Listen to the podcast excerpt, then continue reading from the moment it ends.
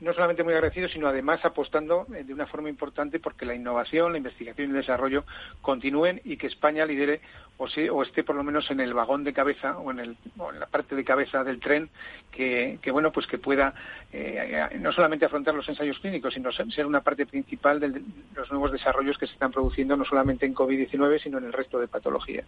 Javier, y en la línea que nos cuenta Fernando, eh, ¿cómo está España en esta materia? la visión de farmaindustria es, eh, es clave y, evidente que nos puedan dejar aquí esta tarde la reflexión. España tiene un, enorme potencial en investigación clínica, tiene, tiene una red hospitalaria de primer nivel y tiene profesionales sumamente cualificados. De hecho, ya España, antes de la, de la COVID, nosotros venimos trabajando con todas las instituciones, con la Agencia de Medicamento, para promover la investigación clínica y hemos logrado ya antes de, de la pandemia que España, para muchas compañías, fuera el segundo país del mundo en investigación clínica después de Estados Unidos. O sea que eso es un verdadero hito. ¿no?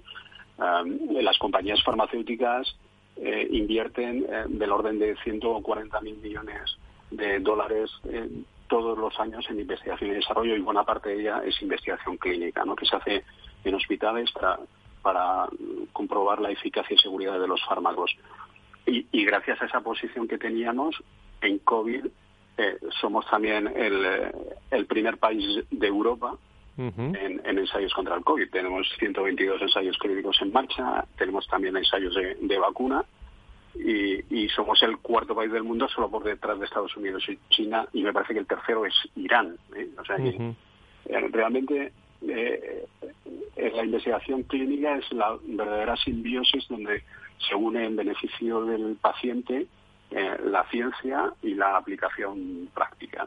Eh, y beneficia tanto a los eh, hospitales y los centros donde se desarrolla, a los pacientes que participan en esos ensayos y luego generan también ingresos para, para el país. ¿no? Por tanto, España en el campo biomédico en general, pero en la clínica en particular, tiene una buena posición y es una de las palancas que hay que utilizar para el, para el futuro del país. Cuando pensamos en qué cosas España puede ser pionera, igual que somos líderes mundiales en, trasplantes, por ejemplo, podríamos ser perfectamente líderes en investigación clínica, porque básicamente eh, el, mismo éxito que hemos tenido en trasplantes se puede trasladar, porque es básicamente tener buena organización, ser competitivos en, en organización y tiempos y tener buenos profesionales que puedan realizar esta investigación. En el caso de las de los trasplantes esas intervenciones tan complejas. ¿no? Pero realmente es algo parecido, ¿no? Y con, la, con la ventaja de que en este ámbito además podemos atraer inversión internacional, ¿no? que es el aspecto diferencial muy relevante. ¿no? Eh, Alfonso. Sí, yo quería aprovechar la, participación de, Javier. Buenas tardes.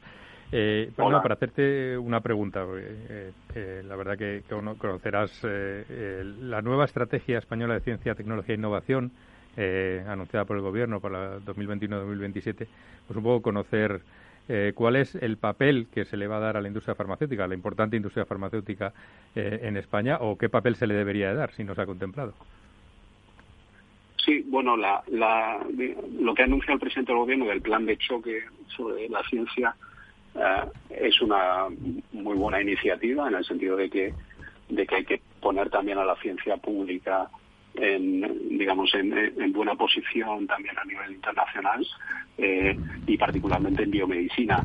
Eh, sí que se echa de menos y eso, bueno, iremos luego viendo eh, la capacidad de fomentar también la cooperación con el sector privado. Evidentemente, cuanto más fuerte sea la investigación pública y mejor estén preparados los hospitales para realizar investigación clínica, también será más fácil atraer esa inversión privada, ¿no?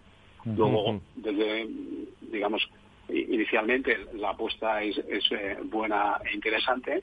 Lo que será interesante es que eso fructifique en mayor cooperación público-privada, ¿no? porque realmente eh, no basta con que haya inversión pública, tiene que haber también inversión privada. Si no tenemos empresas que, que participen en, desarrollos de medicamentos y otras tecnologías sanitarias y los fabriquen en España, etcétera, pues no podemos utilizar todo el potencial que tiene nuestro sector biomédico. ¿no?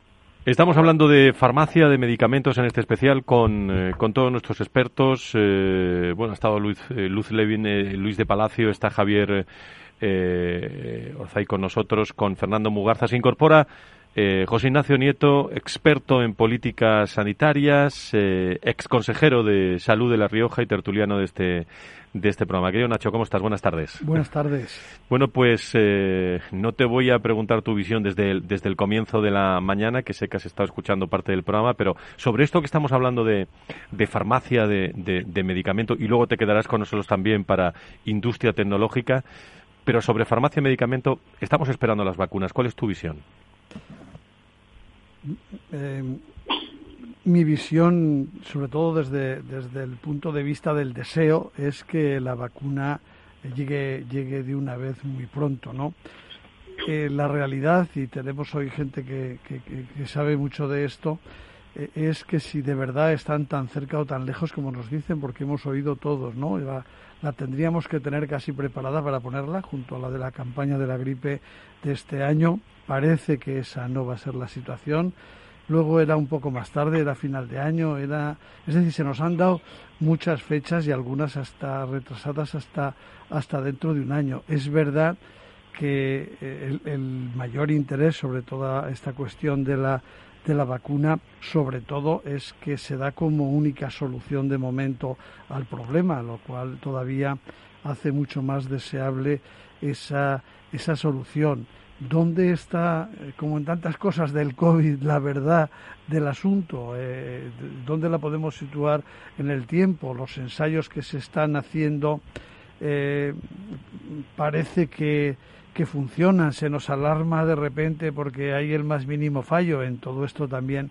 yo creo que no hay ninguna duda que también hay una guerra importante de, de intereses, no solo sanitarios o no solo eh, pensando en las personas que pueden librarse de la enfermedad del COVID, sino bueno intereses en todos los en todos los aspectos. Esto sin, sin pensar que hay nada negro debajo de todo esto, sino simplemente el propio funcionamiento de este mercado y de, y de este mundo. Si a eso le sumamos que cuando exista la vacuna, ojalá más pronto que tarde, cómo va a ser esa producción, cuándo va a llegar de verdad el número suficiente de las vacunas. Es decir, eh, solo con el tema de las vacunas parece que tendríamos un mundo entero por encima de, del COVID cuando son tantas las cuestiones, no solo del COVID, porque hablamos del COVID, del COVID. El COVID es una enfermedad, es una enfermedad que ha puesto patas arriba al sistema sanitario, pero el sistema sanitario evidentemente son muchísimas cosas eh, más que que se tienen que ir solucionando y ordenando otra vez porque si no esa eh, la normalidad esa normalidad no existe no eh, la nueva normalidad nunca llegó. De antes de ella volvimos a la segunda fase y, veremos cómo sigue dando tumbos y vuelta esta especie de, de culebra que nos está manejando y que nos hace ir de un sitio al otro con tanta facilidad. Bueno, pues vamos a ir. Sí, Fernando, adelante. Si me permite, Fran, me gustaría eh, hacer un comentario. Este, está relacionado con el, con el número de vacunas, ya que se está focalizando más el, debate sobre este tema. Recordaba que hace, hace unos días, eh, tan solo hace, eh, yo creo que un par de semanas, ¿no? la científica jefe de, la Organización Mundial de la Salud, decía que, en ese momento, imagino que en este momento, hay más de 30 vacunas candidatas quiero decir, a, funcionar ¿no? frente a la COVID-19, con nueve que ya se encuentran, por lo visto, en la última etapa de ensayo clínico, ¿no? Y que parece ser que los resultados estarían pues para finales de este año o comienzos del próximo. Eh, lo que sí que me gustaría enfatizar es una cosa, y es lo que decía también la científica jefe de la Organización Mundial de la Salud, ¿no? Una vez que se apruebe la vacuna que sea segura y efectiva, desde luego el mayor reto, como dice ella, es la producción de miles de millones de dosis y su transporte a los países. Quiero decir que una cosa es que tengamos la vacuna ya, suponemos que para el año 2021, pero otra cosa también que habrá que ver es la producción, ¿no? Quiero decir que al fin y al cabo van a ser, como bien dice ella, eh, y hablo de la de la Organización Mundial de la Salud miles de millones de dosis. Eso no se eso no se improvisa en un momento, ¿no? Y yo creo que esto también es bueno que lo que lo sepamos y que lo tengamos en cuenta. Muy bien, pues estamos llegando a la parte final, los últimos minutos, hasta las siete y cuarto aproximadamente. Luego nos metemos con, estará también Fernando, estará José Ignacio Nieto, Alfonso y esperamos también a más invitados eh, para hablar de tecnología. Y desde Farmaindustria, como su director general, Javier, ¿algo más que añadir? Eh, ¿Alguna esperanza más, hablando de vacunas o de, o de investigación para todos los oyentes? Bueno, lo eh, completando lo que decía Fernando, lo que sí es importante es que varias de las compañías principales que están desarrollando estas vacunas están ya produciendo eh, millones de dosis eh, a riesgo. Es decir, están en, una situación normal, habrían esperado al fin de los ensayos clínicos para comenzar la producción, pero dada la urgencia que hay, se está trabajando en paralelo para tener disponibles esas dosis. ¿no? Por eso es por lo que yo decía que probablemente en cuanto hubiera datos suficientes de ensayos clínicos, ya empezaría a haber los primeros millones de dosis para comenzar las campañas de vacunación. Pero es cierto que el escalado hasta los miles de millones de dosis va, a tardar algo más. ¿no?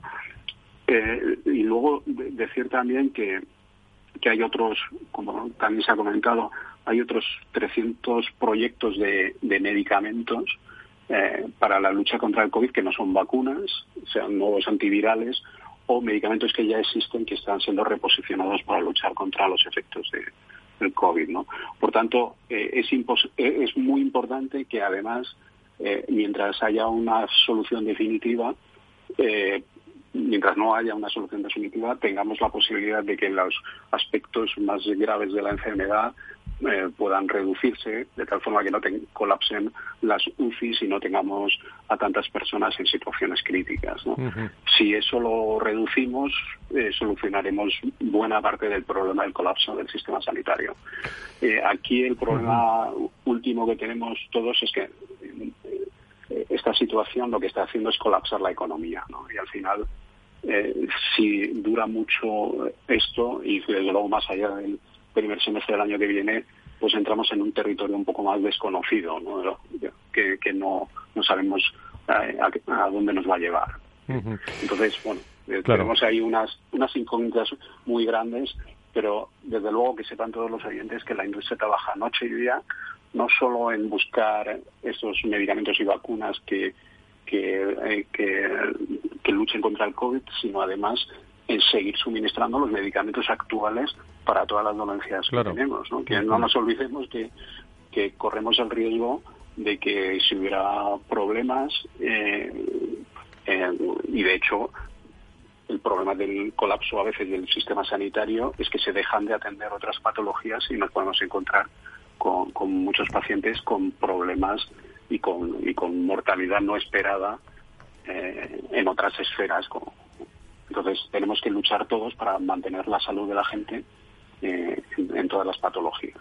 Pues sin duda alguna, eh, interesantísimo todo lo que estamos escuchando, pero eh, si ahora la palabra es incertidumbre, la palabra que hay que poner ahora en primer, valor, en primer plano y en valor es esperanza también con, con esta investigación y con la vacuna cuanto antes. don Javier, gracias por estar con nosotros. Gracias a Farma Industria. ¿eh? Gracias, muy amable. Gracias. Fernando, te quedas con nosotros a la, a la siguiente mesa, ¿te parece? de la revolución de la tecnología post-COVID, que esa te, te, encanta y tienes mucho que aportar eh, con nosotros. Alfonso, te quedas también, eh, te quedas también con, con nosotros sobre la revolución de la tecnología. Y Nacho Nieto, eh, bueno, que se acaba de incorporar, eh, yo creo que un tema que hemos hablado muchas veces, ¿no? La tecnología como, como eje fundamental en primer plano, ¿no? Y, te escuchamos ahora dentro de un rato si quieres. Muy bien. Bueno, eh, vamos a, a poner casi con esta mesa, la que viene ahora a las siete y cuarto hasta las 8, la revolución de la tecnología post-COVID, ese punto y final, pero sin dejar de agradecer a Ilerna Online, a Rivera Salud, a Vitas, a Viamet, a Laboratorios Echevarne, a HLA Grupo Hospitalario, a Cofares, a Recoleta, Red Hospitalaria, a Hospitales San Roque, a la CUN, a la Universidad de Navarra, eh, toda la aportación que han hecho con sus invitados, que ha sido mucha y que pueden tenerla a disposición de todos ustedes a través de los podcasts de Capital Radio en este programa especial COVID-19 realizado por un equipo de, expertos eh, en redacción y expertos también en salud y sanidad que nos asesoran. Y no se me olvide que el próximo viernes, Valor Salud a las 10, eh, las 9 las Islas Canarias de 10 a 11, bueno, pues tienen aquí en disposición el resumen que vamos a hacer de todo este especial que continúa dentro de unos segundos y hasta las 8 eh, aquí en Capital Radio.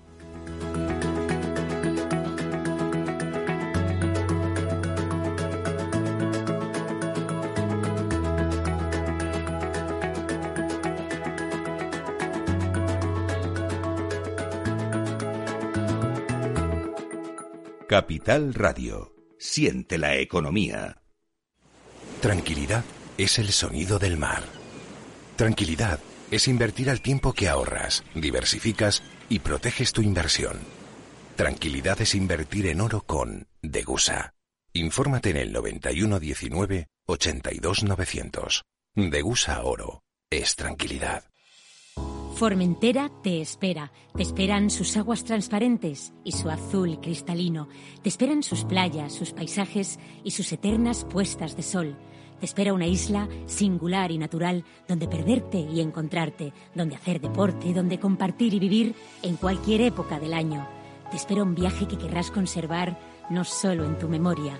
Te espera Formentera, segura, mágica, diferente, paraíso del Mediterráneo. Riesgo 6 de 6. Este número es indicativo del riesgo del producto, siendo 1 indicativo del menor riesgo y 6 del mayor riesgo. ¿Inviertes en bolsa? Con XTB puedes comprar todo tipo de acciones al contado por solo 0,10%. Invierte en acciones y ETF sin costes de custodia. Infórmate en xtb.es.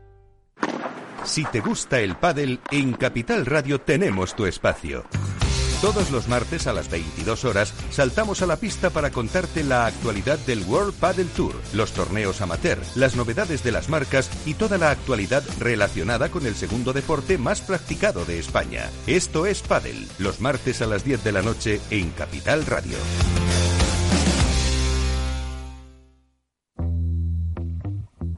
En forma de U, como una V, W, una L signo de Nike. Sopa de letras. ¿Cómo será la recuperación tras la pandemia? ¿Qué escenario dibujan los principales expertos de la economía española? La evolución global de la curva de la propagación de la pandemia es preocupante. Es preocupante. Los posibles escenarios económicos en Capital Radio. Únete a El Viajero de la Ciencia todos los jueves a las 10 de la noche en Capital Radio. Acompáñanos por todo el mundo en nuestra búsqueda de las noticias más impactantes sobre ciencia y tecnología. Síguenos en las redes sociales y en el podcast buscando El Viajero de la Ciencia. El Viajero de la Ciencia, con Carlos Alameda. Esto te estás perdiendo si no escuchas a Luis Vicente Muñoz en Capital, La Bolsa y la Vida. Lo malo que tiene tal vez la bolsa, que es un mercado precioso, es que es muy objetivo y muy cruel. No te confundas. Capital, la bolsa y la vida con Luis Vicente Muñoz, el original.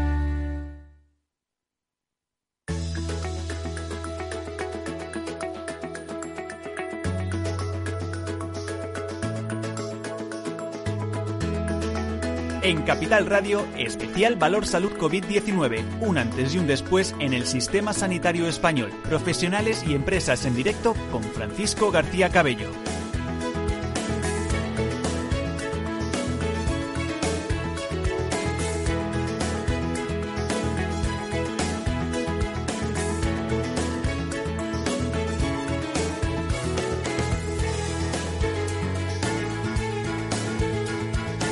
Pues hasta las 8. Vamos a, permítanme la expresión, rematar este especial que comenzamos a las 10 eh, y que durante toda eh, esta, estas horas hemos estado hablando especialmente con hombres y mujeres, con personas, con empresas que están viviendo este COVID-19 también desde todos los puntos de vista. Estamos tocando y hemos eh, hecho un análisis muy interesante y yo iba a decir inteligente por parte de nuestros invitados sobre la farmacia, el medicamento, vivimos la incertidumbre, nos espera la esperanza de la, de la vacuna Y vamos a hablar sobre la industria eh, tecnológica. Eh, antes eh, mencionábamos la investigación también biomédica, plan de reindustrialización, quizás reducir un poco la dependencia exterior, cómo se puede conseguir, esa tecnología sanitaria, la transformación digital, tecnológica y la ciencia a debate en este, en este espacio final que a eso de menos cuarto aproximadamente nos acercarán también la actualidad de la tarde en materia de, de COVID-19 y las novedades que ha habido, además de las declaraciones que ha hecho en este mismo programa el consejero de salud de, de, la comunidad, Enrique Ruiz Escudero, que ha estado con nosotros y además, eh, bueno, de forma explícita, diría yo, reflexionando. Lo van a, recordar todos ustedes dentro de unos instantes, esos sonidos. Eh, y recuerdo que, que, están con nosotros Fernando Mugarza. ¿Sigues por ahí, no, Fernando? Aquí estoy. Muchísimas gracias desde el IDIS, el doctor Mugarza, eh, y con un debate ahora que yo sé que le apasiona, que es la, la revolución de la tecnología post-COVID. Alfonso de la Lama eh, Noriega como secretario general de ASPE, sigue aquí. Eh, Alfonso, eh, también está José Ignacio Nieto, experto, experto en políticas sanitarias y ex consejero de salud de la, de la Rioja. Y saludo a Carlos Illana, manager de producto de GMV. querido Carlos, ¿cómo estás? Muy buenas tardes. Muy buenas tardes. Muchísimas gracias. Y Carlos Cisternas, que debe estar al otro lado del hilo telefónico, director de FENIN en, eh, en Cataluña. Eh, don Carlos, encantado de saludarle. Eh, muy buenas muy buenas tardes. Encantado de saludaros a todos. Aquí estamos. Muy bien. Como estás, estáis, Fernando, Carlos, al otro lado del telefónico, yo lo digo siempre. interrumpirme de la forma que creáis oportuna para incorporaros al, al debate, porque vamos a hablar de un asunto interesantísimo como es la industria de la tecnología sanitaria, que ha desarrollado, diría yo, estrategias de producción eh, masiva, ¿no? que están permitiendo dotar al sistema de, de, dispositivos, de productos sanitarios imprescindibles. Pero ¿qué novedades podemos esperar en, en el futuro, futuro próximo, diría yo, en relación a este COVID-19 con la, eh, con la tecnología? Si queréis, empezar, eh, Carlos Cisternas, que estás al otro lado del lío telefónico. Carlos, adelante. Bueno, antes de, empezar mi intervención, agradeceros a Capital Radio que hayáis contado con nosotros. Es un placer estar aquí compartiendo mesa con, tan ilustres ponentes y amigos.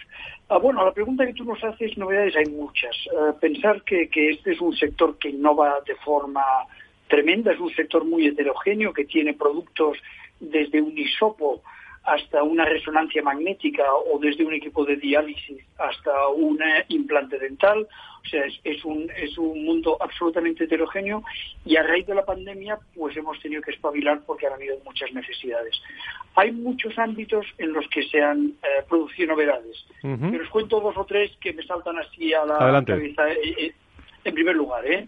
Ah, ah, por ejemplo, en test de coronavirus eh, teníamos una serie de problemas. Los test de PCR quieren mucho tiempo, los test de anticuerpo tenían una ventana de, digamos, detección que podía oscilar entre 7 y 10 días, los test de antígenos no acababan de funcionar bien, ah, ahora se mezcla con que, como dicen en la serie esta de Juego de Tronos, Winter is Coming, viene el invierno, o el otoño mejor dicho, pero el invierno también, y eso significa que se empiezan a mezclar pues las gripes con las respiradoras iniciales o con muchas eh, digamos, infecciones de todo tipo que podían confundirse con el coronavirus porque tienen sintomatologías distintas.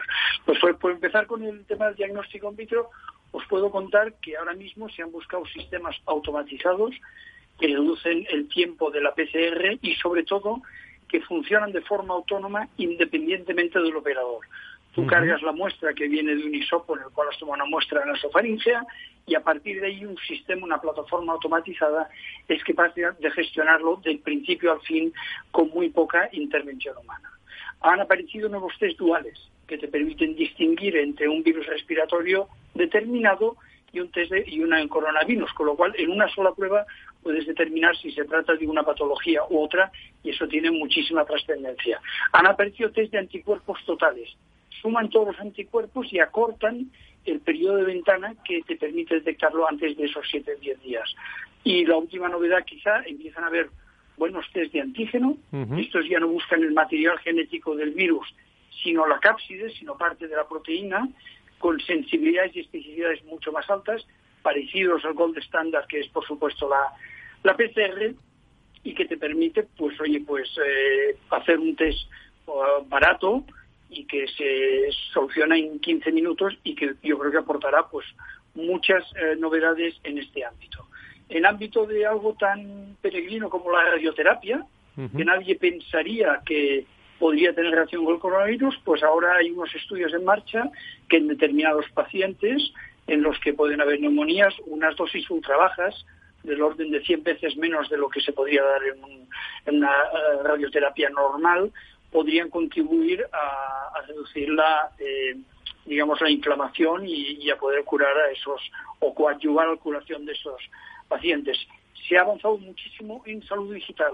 La telemedicina, por ejemplo, en pacientes diabéticos, que es una es otra pandemia, con una prevalencia que supera el 10% de los españoles entre diabetes tipo 1 y tipo 2, se ha multiplicado la atención a distancia, con lo cual el paciente no ha tenido que ir al hospital o al centro de salud, sino que se ha hecho la prueba en su casa, ha enviado los resultados de glucosa por vía telemática al centro y ha tenido una consulta que ha evitado saturar, pues, por ejemplo, con esos pacientes este tema.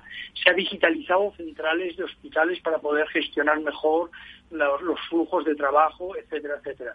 Habría mil ejemplos de mil cosas que han en esos tiempos, pero claro, solo basta esta pincelada para hablaros de las muchísimas cosas que están saliendo para, para lidiar con esto. Y nos están hablando desde FENIN, lógicamente, que, son, sois los expertos en esta materia, ¿no? Hablando de, revolución de la tecnología también.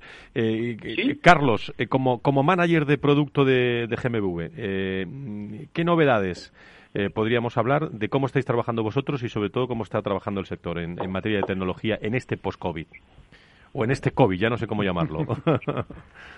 Eh, bueno, gracias por la pregunta y gracias por la invitación a, esta tertulia interesante. Eh, Carlos, a, mi tocayo, ha, sacado un tema muy interesante, que es el tema de la telemedicina, que, es una tecnología que nosotros llevamos desarrollando muchos años y que, y que realmente, digamos, está allí y no, se ha llevado a implementar eh, muchas veces por la resistencia que tenemos nosotros de cambiar nuestros propios procesos y basta que haya una crisis como esta para que nos empujemos a cambiarlo y, yo creo que es el momento en que empezará a ser una realidad como comenta, comenta Carlos.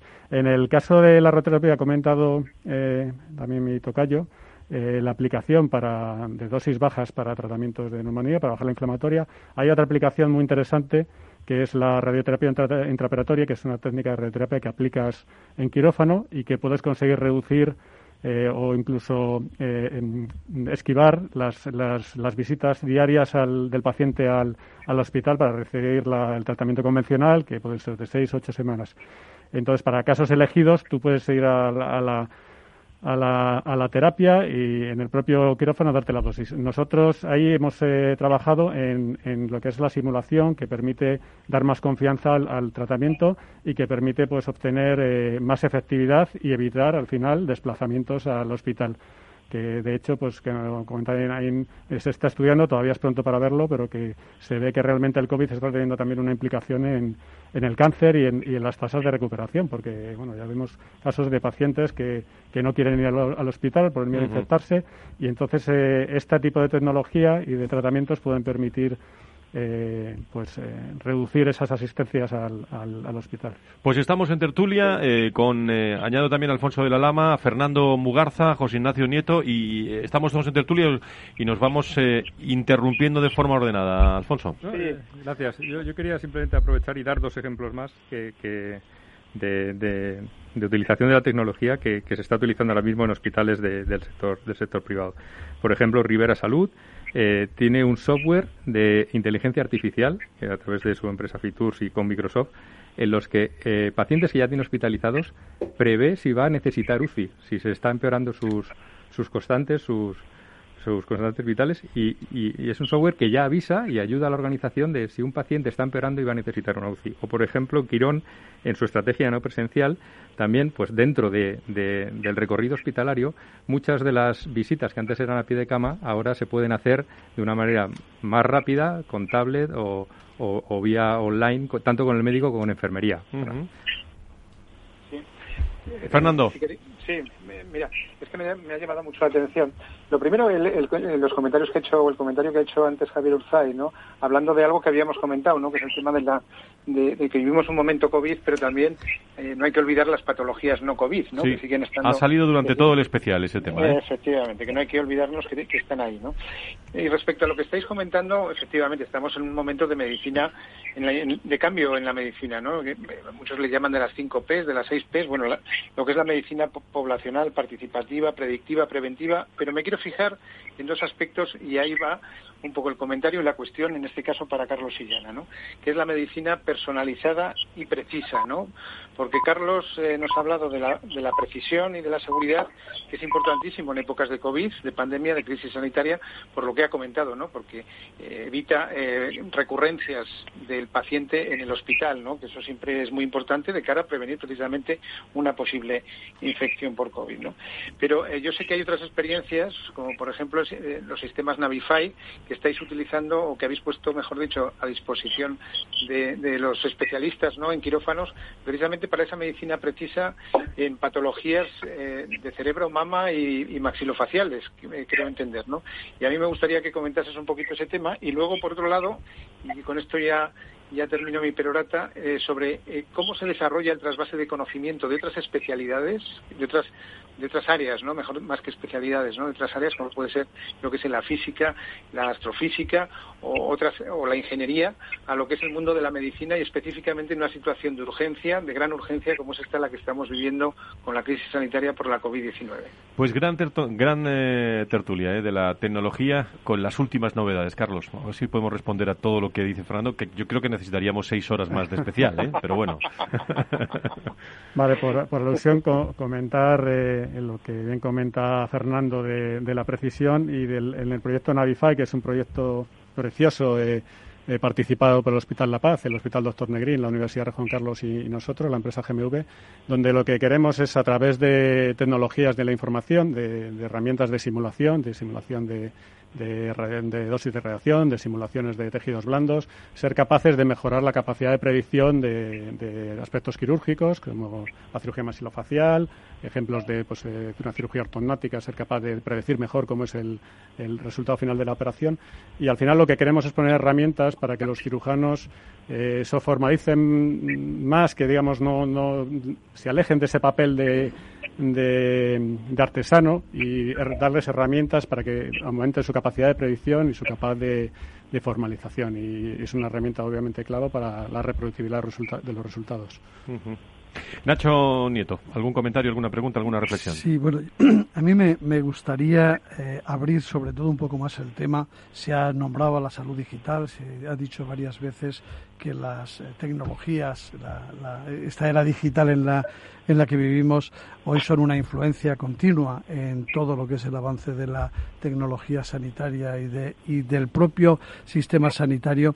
Pero yo creo que eh, hay una parte que, el COVID nos ha dejado un poco eh, a la vista y que nos ha hecho movernos en algunas eh, ocasiones con mucha, con mucha celeridad y se han obtenido resultados que posiblemente debíamos haberlos tenido eh, no debían haber sido hoy un problema porque debían haber sido una solución hace mucho tiempo y se ha conseguido ponerlos en marcha, pero todavía quedan un número importante de cosas que, hacer y que además deben ser las que posiblemente marquen ese cambio que tiene que dar el sistema sanitario para eh, esta etapa de, de post-COVID y de después del COVID o cuando el COVID sea algo, algo normal, ¿no? Eh, Hoy eh, las tecnologías eh, médicas eh, o sanitarias siguen avanzando con mucha velocidad, no tanto posiblemente como nos gustaría por lo mismo, porque se han quedado un poco más atrás, pero el manejo de los datos de los pacientes, de las personas, ese manejo de los datos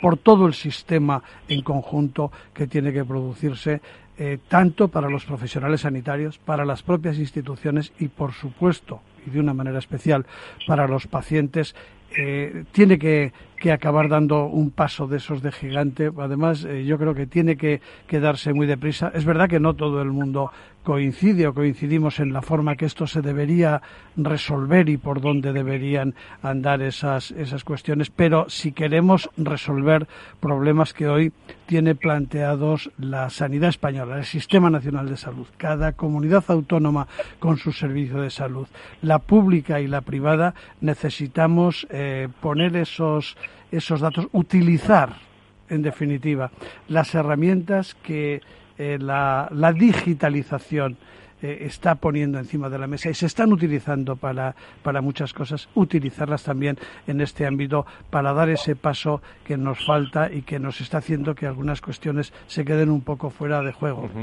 Eh, algunas experiencias que ha hecho la sanidad privada posiblemente hayan avanzado más todavía que las que ha podido hacer el sector público, por ejemplo en la telemedicina, que se está persiguiendo realizarla, pero que muchas veces tiene, por eh, usar un ejemplo que ya ha salido en la mesa, eh, tiene esa, esa, no sé si oposición o por lo menos no es suficientemente favorecida por los propios profesionales, aunque cada vez la van viendo más.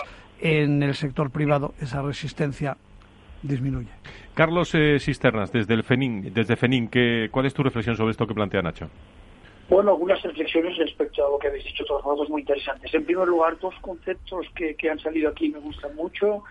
Es el diagnóstico temprano y la medicina personalizada o de precisión. En todo eso las herramientas, los algoritmos, la inteligencia artificial, hay muchas herramientas de digitalización que permiten o el manejar datos Big Data para, para aprender un poco de, la, de, las enfermedades y de las evoluciones, pues eh, destacar lo que me han dicho mis contertulios, que la digitalización y todas estas herramientas pueden aportar muchísimo en, este diagnóstico temprano y en esta, digamos, en general, en gestionar las cosas eh, muy pronto y de forma muy personalizada. También es verdad que en el ámbito de la tecnología nuevos eh, test de diagnóstico que se llaman Companion Diagnostics, que es un test que se va asociado a una determinada patología, puede ayudar a escoger qué tipo de medicamento va a ser el más adecuado al que de responder a la persona, ¿no? Eso evita derrochar en un medicamento que no va a servir para nada e invertir sabiamente en otro que va que va a ser útil. Y yo creo que aquí hemos de ir de la mano unos y otros en este colaborar para hacer una medicina cada día más con un diagnóstico más temprano y una eh, medicina más personalizada. Hay muchas herramientas de diagnóstico in vitro, también hay muchas mejoras tecnológicas en diagnóstico por la imagen, hay avances extraordinarios con dosis de radiación eh, mucho más bajas y todo esto de forma conjunta nos puede permitir hacer una mucho mejor medicina. Un apunte que hago yo aquí, eh, dentro que yo creo que también se ha hablado que es muy importante la colaboración público-privada, en lo que es la contratación pública, nos basamos en una ley que se llama la Ley de Contratos del Sector Público de obligado cumplimiento, ah, bajo determinadas premisas, que nosotros pensamos que no está enfocada a la sanidad, que debería reconocer no solo el precio, sino el concepto de valor y que permitiera incorporar la innovación que tiene valor añadido. A veces estos formatos de compra muy generales que tienen para nosotros demasiado poco precio, cuesta que las empresas innovadoras puedan incluir sus productos porque no digamos no tienen las herramientas para poder licitar. Es verdad que con la privada, que tiene quizá un marco más amplio, eh, el tipo de relación es distinta, pero en general en la contratación pública deberíamos trabajar en la ley de contratos para poder ser un poco más ágiles a la hora de contratar.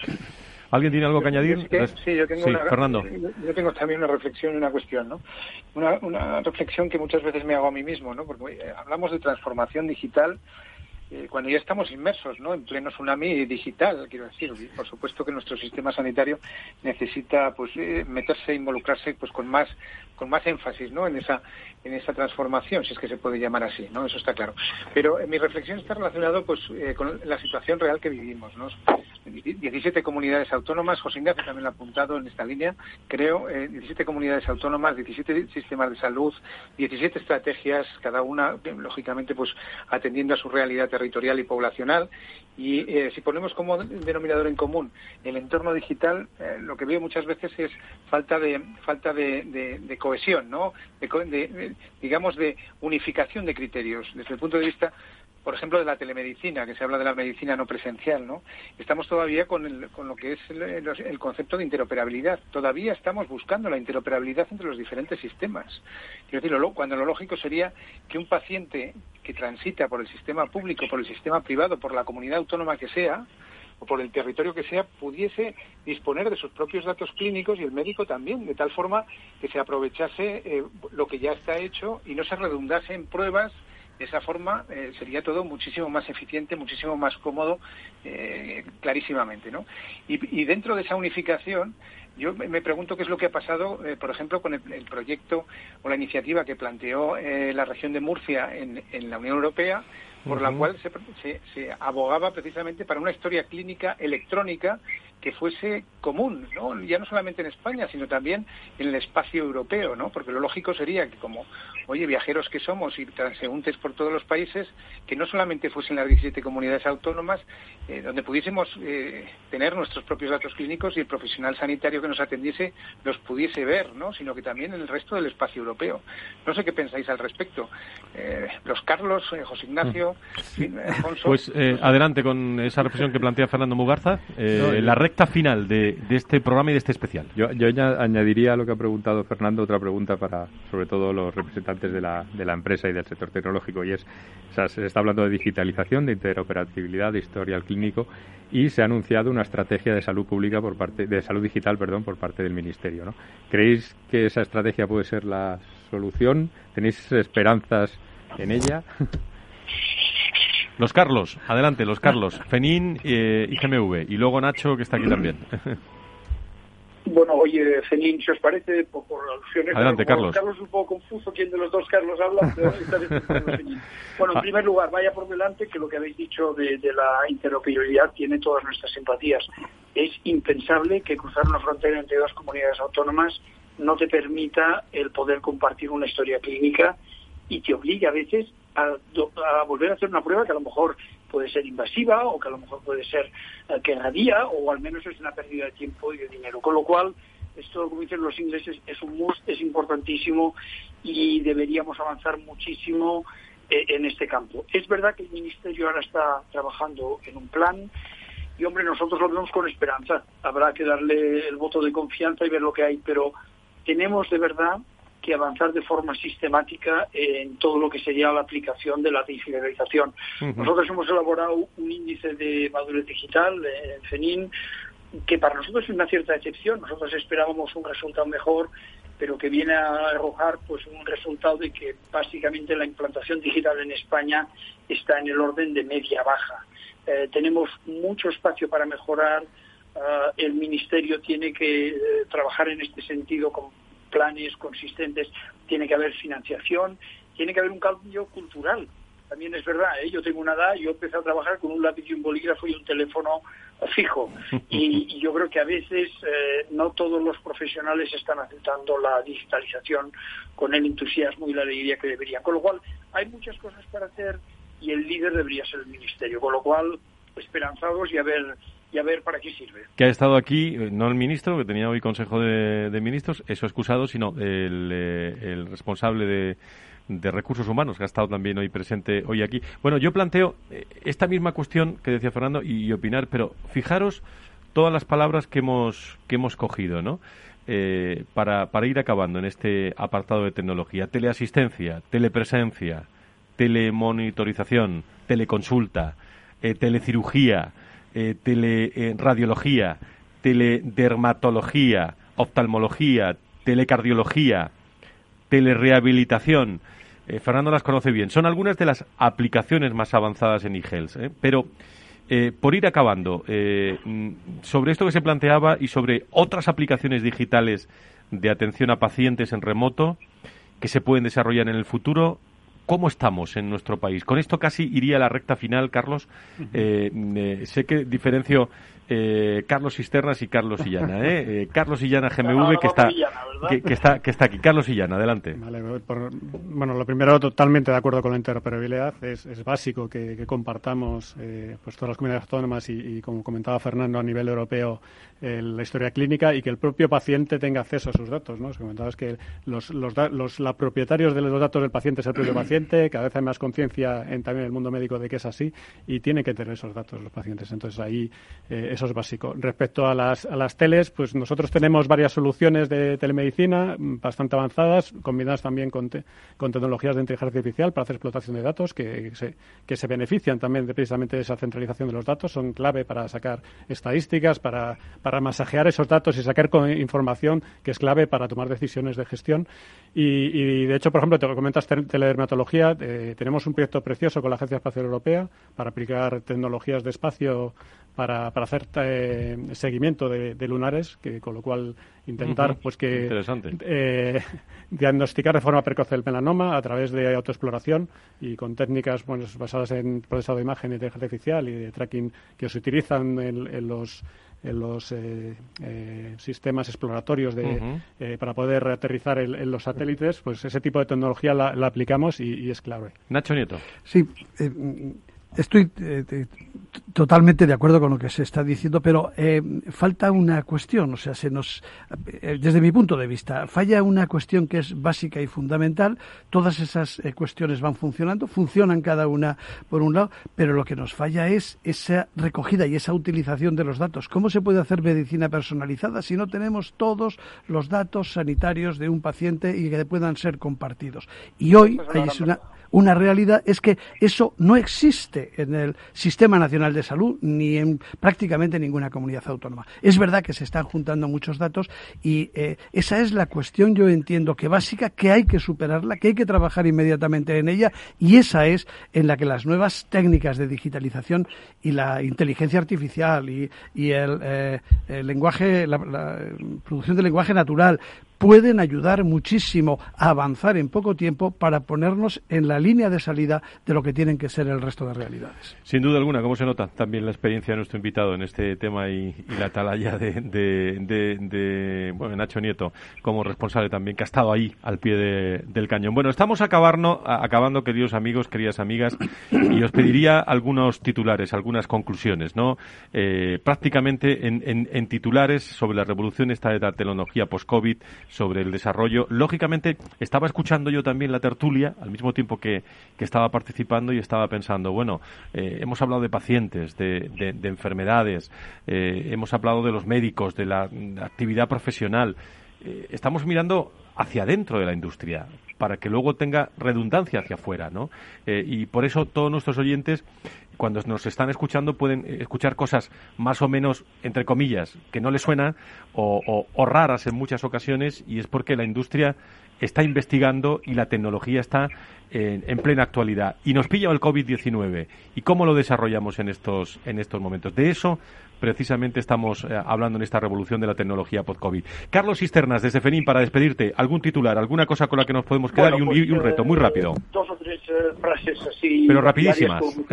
Yo creo, sí, muy rápido. Necesitamos una apuesta política en este ámbito que habéis estado comentando, con una financiación suficiente y nuevos modelos de negocio, y facilitar, como bien decía el ponente anterior, la recogida de datos. Y la frase lapidaria final, yo os diría que la construcción de este paradigma, pues el sector que yo represento, que es el empresarial de tecnología sanitaria, es un aliado estratégico esencial y decisivo, que actuamos con responsabilidad, pero tenemos además la corresponsabilidad de todos los agentes del sistema y además tiene un carácter productivo, con lo cual genera salud y también eh, empleo y riqueza en nuestro país. Contar con nosotros.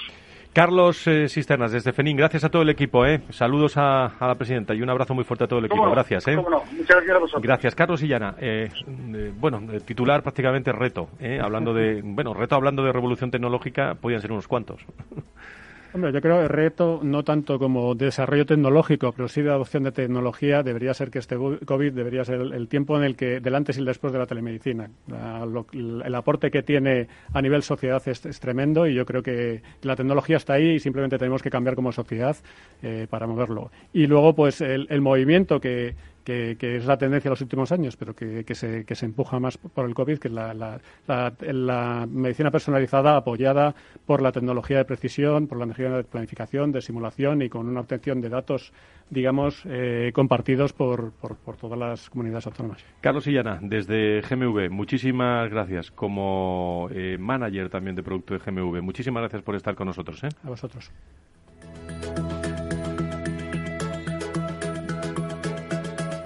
Nos quedan prácticamente 10 minutos eh, y comenzábamos a las 10 de la mañana en este especial. Sí, han escuchado bien. 10 de la mañana. Todos los contenidos los, eh, los tienes a su disposición en unos minutos también a través de los podcasts de, Capital Radio. Es un especial muy oportuno el de este año del eh, salud, antes y después del COVID-19, pero nos queremos acercar a la redacción de, de, salud de, de, Capital Radio, también de, desde el programa Valor Salud, que por cierto el próximo viernes le vamos a resumir todo todas estas prácticamente siete horas. Tatiana Márquez, ¿cómo estás? Muy buenas tardes. Muy buenas tardes. ¿Qué, está contando eh, la actualidad en estos momentos sobre el COVID-19 desde el punto de vista político, económico, social? Pues en las últimas 24 horas se han diagnosticado 3.125 nuevos casos, 949 personas han tenido que ser hospitalizadas y 416 han recibido el alta. Los ingresos suponen más del doble que las altas. Además, ya son 30.904 las personas fallecidas con COVID-19, 241 más que las que constataban el pasado lunes. De estas 106 eh, se han producido en la Comunidad de Madrid. Además, el Gobierno estudia reducir la cuarentena de contactos estrechos por coronavirus de 14 a 10 días, según ha informado el ministro de Sanidad, Salvadorilla. La medida se podría hacer oficial a lo largo de la tarde de este mismo martes, después de su aprobación por parte de la Comisión de Salud Pública y en rueda de prensa del Consejo de Ministros ha asegurado que la Comisión de Salud Pública está debatiendo si reducir esa cuarentena para los contactos estrechos sin necesidad de que se presenten una PCR negativa, aunque hay un acuerdo unánime entre las comunidades autónomas y lo más probable es que se llegue a ese acuerdo. Esta medida ya ha sido adelantada por la Generalitat de Cataluña y vamos a escuchar a continuación al ministro Salvadorilla por la Comisión de Salud Pública es que en el caso de personas positivas por PCR, es decir, el caso de positivos de PCR, las cuarentenas se pueden reducir a 10 días si los últimos tres días eh, la persona en cuestión no presenta síntomas. Esto es lo que está acordado y si no se tiene que hacer una cuarentena de 14 días.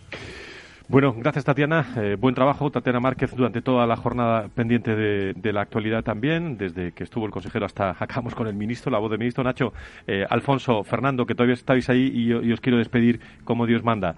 Eh, bueno, pues Consejo de Ministros y, estas declaraciones se, esperaban hablando de. porque afecta mucho desde el punto de vista laboral y sanitario hay otra novedad en el Consejo de Ministros y es el tema del IVA Es verdad, es verdad, se me había olvidado comentarlo. Han, aprobado ampliar la prórroga hasta 31 de octubre de todos los productos sanitarios mientras dure el COVID eh, a tipo cero de IVA. Eh, era una medida que era necesaria porque al decaer el, decreto de superávit eh, de los municipios cayó la disposición que recogía el IVA, ¿no? Y entonces había un vacío legal que ahora han cubierto. Es verdad que sería deseable que ampliar esta medida hasta que acabe de verdad la pandemia y que no vayamos mes a mes. Y, luego eh, una reivindicación histórica, ¿no? que, todos los productos sanitarios de IVA, eh, de sanitarios, vayan con, tipo cero o sin IVA, ¿no? no, no, solo ahora por, por un tema de pandemia. Nacho. Vaya lío, ¿no? Eh, vaya pues lío. No, no, por, no por lo buen titular para acabar, ¿eh? Sí, sí en, menudo lío estamos y, y, no se deshace. Esto es como las como las vueltas que está dándonos el, COVID, ¿no? Pero, pero efectivamente, vamos, es que lo hemos comentado en, en muchas ocasiones, ¿no?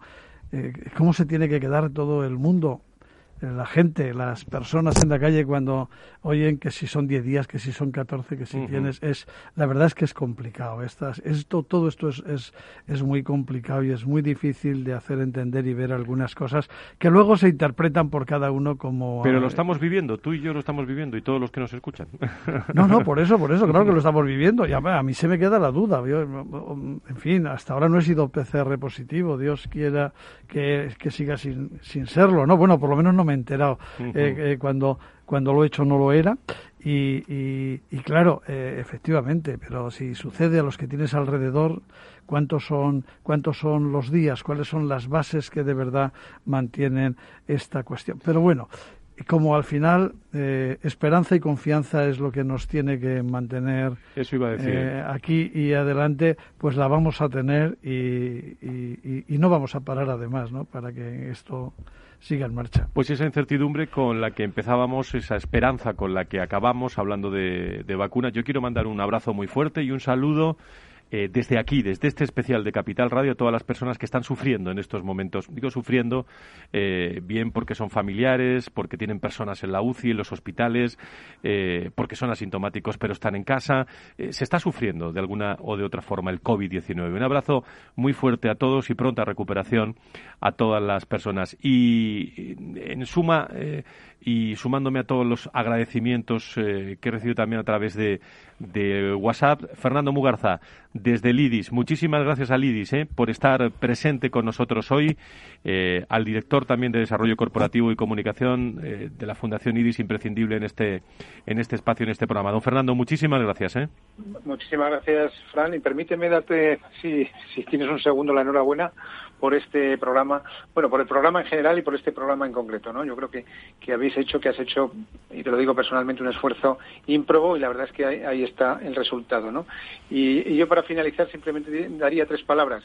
Certidumbre, confianza y comunicación. Y eso es lo que sabemos hacer desde Valor Salud en Capital Radio, ¿no? Comunicar y comunicar de una forma cierta y precisa. Y todos los viernes. Un abrazo muy fuerte, maestro. Muchas gracias. Muchas gracias. Alfonso, gracias también a ASPE, ¿eh? a la patronal de la sanidad privada de España, por todo el apoyo y por toda la fuerza en este, en este programa. ¿eh? Gracias a vosotros, ha sido un día muy interesante. Nacho, muchísimas gracias como siempre. Eh, nos faltas como tertuliano. Te ha faltado tu, tu otro brazo que es de burgueño, burgueño en la tertulia, pero ha estado esta mañana. ¿eh?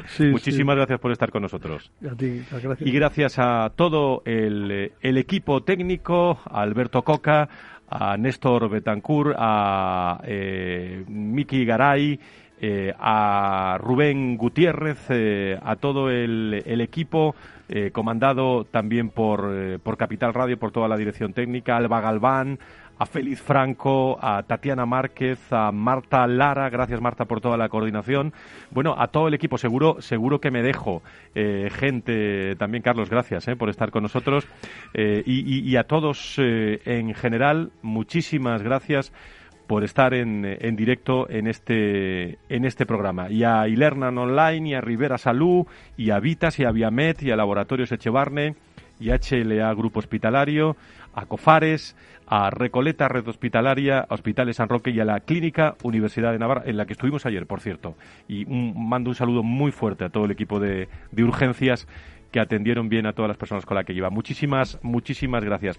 ¿Qué quieren que les diga? Que, eh, es vocación también de lo que nos dedicamos al, al mundo de la comunicación, eh, pues eh, estar muy presente en las cosas que ocurren y contarlo de otra forma, con la mayor creatividad posible, que lo que han hecho todos nuestros invitados desde las 10 de la mañana hasta las 8 en la que acabamos este programa especial. Lo conseguimos, muchísimas gracias a todos. COVID-19, un antes y un después en el sistema sanitario español Qué gran programa lleno de interesantes contenidos que usted puede disfrutar, insisto, en todos los podcasts de Capital Radio. Nos escuchamos el viernes ¿eh? en Valor Salud, donde haremos un, reportaje, un resumen a las 10, eh, puntual a la cita.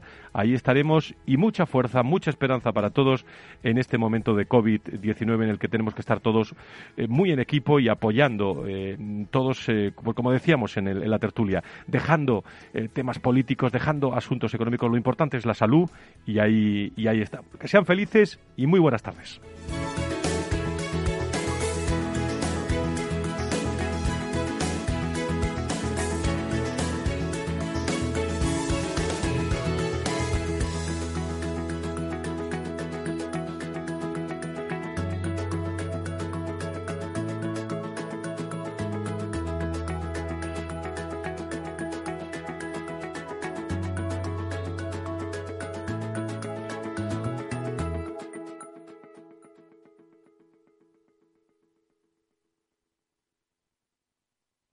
Soy Leopoldo Abadía, autor de La Crisis Ninja, y quiero hablaros de lo normal. Lo normal es que cuando compramos algo sepamos cuánto tenemos que pagar, ¿no? Pues eso mismo debería suceder a la hora de invertir. Por eso me gusta Finanbest, comisiones bajas y claras, sin letra pequeña. Entra en finanbest.com y descubre que lo normal es extraordinario. Lo normal es Finanbest.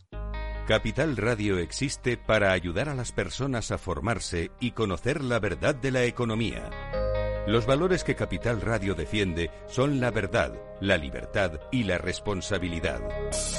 Capital Radio es una empresa independiente que no se identifica con ideologías políticas. Capital Radio está aquí para ayudar a las empresas a comunicar cómo crean valor. Capital Radio apuesta por empresas sostenibles, transparentes y comprometidas con la sociedad. ¿Y tú? ¿También quieres trabajar por un mundo mejor? Aquí tienes tu sintonía. Capital Radio, con la gente que aporta y no se aparta.